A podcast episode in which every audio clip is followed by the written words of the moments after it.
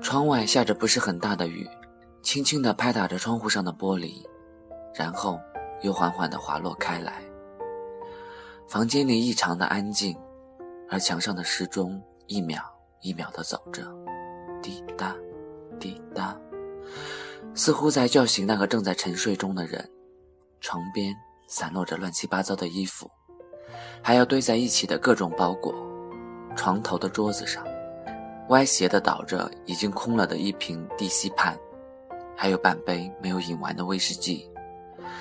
酒杯的下面是一张医院的鉴定单子，上面很清楚的写着：HIV 阳性。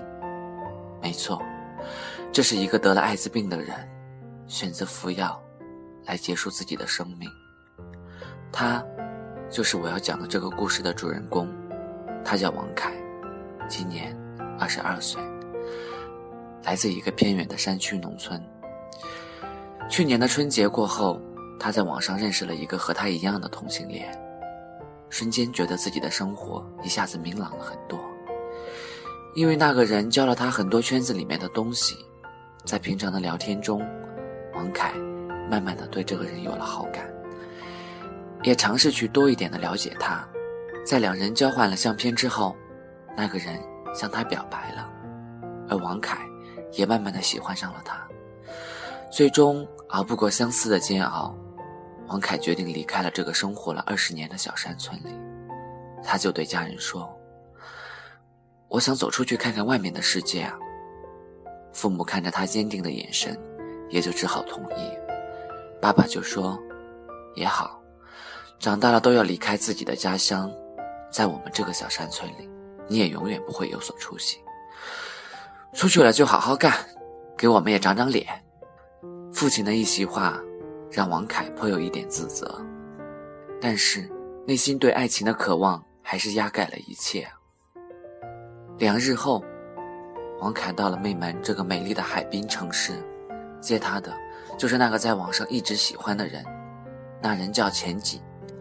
很远的就认出了王凯，不断的朝着他挥手，两人最终在火车站的出站口见面了。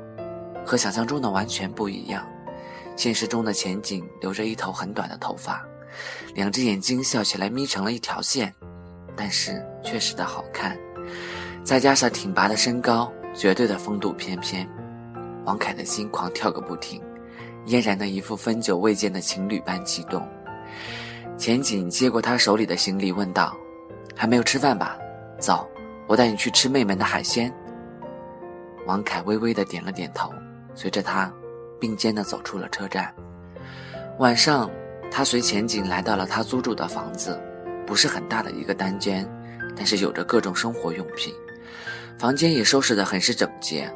钱景放下了手中的行李，指着窗下的那台电脑，说着：“亲爱的。”这就是我们用来沟通的工具，是不是应该要好好的感谢他呢？这一切似乎来得太突然，前景就好像很快进入到了恋人的角色，一句脱口而出的“亲爱的”是那么的随意，那么的温暖人心。王凯涨红了脸，轻声的回答：“是要好好谢谢他。”前景哈哈的笑了一声，又说道：“我给你准备热水，你好洗澡。”站在密密麻麻的淋浴下面，享受着热水划过肌肤的快感，王凯舒服地闭上了眼睛，想象着那热水就是前景温暖的手划过自己的身体。而此刻，前景不知何时走进了浴室，从背后抱住了王凯。他猛地睁开了眼睛，然后又面带微笑地闭上了眼睛，感受着从未有过的那种感觉。前景的双手轻轻地在他的胸前揉搓。身体也缓缓地在摩擦着王凯的臀部。两个彼此喜欢的人，最不能控制的就是身体上的摩擦。他们在温度适宜的热水淋浴下，有了第一次的关系。生活在一起了，就该考虑的是工作。前景推荐王凯去酒吧唱歌，他说：“你唱歌好听，人又长得帅气，去酒吧唱歌应该很受欢迎。我以前在那里做过保安的，我可以给你介绍。”而且工资也高，王凯没有同意。我不喜欢那种地方，而且我觉得我思想很老土，不适合那个工作。钱景也就没有再说什么，不过脸上有点不是很开心。我今天上午去问了附近的一家餐厅的，他说我可以去做服务员的。哦，钱景自顾自地打着游戏，还说让我今天就去的。那我去了，晚饭你自己热点吃吧。嗯，依旧的自顾自的玩着游戏。就这样，两人在一起生活了有几个月了，中间的矛盾也慢慢的出现了。前景好像变了一个人似的，终日的无所事事，也不出去工作，天天在家打游戏，还总是问王凯要钱，有时候晚上还不在家过夜，甚至两人在一起的时候都不怎么说话。每次王凯主动找他说话，他都说：“你怎么这么烦呀，像个女人似的，老子喜欢的是男人。”然后头也不回的就出去，就是好几天不回家。终于在一个下着雨的晚上，东窗事发了。正在吃饭的时候，钱景回来了，他没有拿伞，浑身湿透了。王凯赶紧取来毛巾给他擦脸，钱景狠狠地夺过毛巾，把他摔在地板上，然后朝王凯吼道：“你赶紧给我滚！每个月就那么一点钱，够干什么？吃药都不够。”让你去酒吧唱歌你不去，非去做他妈的什么服务员，还在我这里白吃白住，给我滚！现在就滚！这一切，都来得太突然了，让人一点心理准备都没有。王凯瞬间委屈的哭了出来，问他：“我是不是哪里做错了？你告诉我呀，我改就是了，不要这样好吗？”老子他妈的现在看见你就是烦。我根本就没喜欢过你，给我滚远点！你喝醉了，我扶你睡觉吧。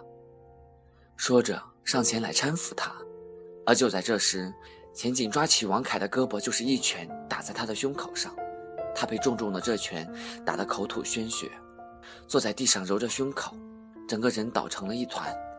滚吧，给我滚！雨下得更大了些。王凯都已经想不起来是怎么走出那个家的。总之，他就像一个掉了魂的人一样，走在漆黑的雨天里，没有方向，没有目的地，就这样走啊，走啊。时间过去了一个星期，王凯在饭店同事的帮助下，在老旧的城区里租了一个房子住了下来。他仍旧白天努力的工作着，晚上的时候。忍不住的回想起这一段好似做梦一样的经历，他始终的不明白，前景为什么突然会变成这样，到底发生了什么？他甚至还想着要弄个明白。又过了一段时间，他病了，浑身没劲，还总是拉肚子，人也变得老爱睡觉，有时候还会低烧不退。医生问他：“你这种情况有多久了？”“一个星期了。”是不是内伤呀？内伤，医生很疑问地看着他。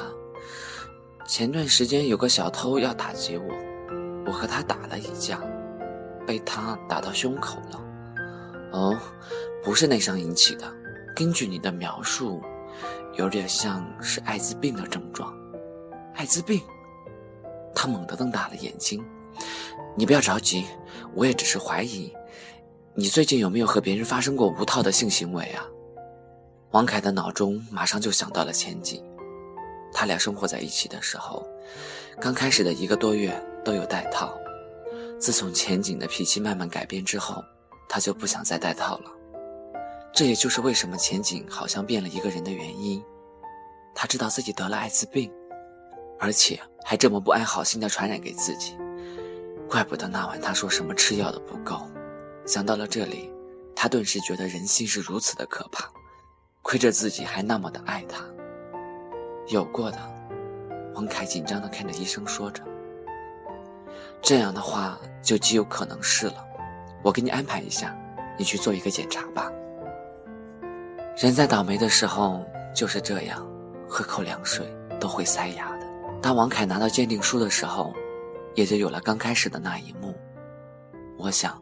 这是很多身患绝症的人都会有的一个思维吧，而王凯还要更惨些，还没有从失恋的阴影中走出来，又带来了这个绝望的消息：他的生命已经被判了死刑。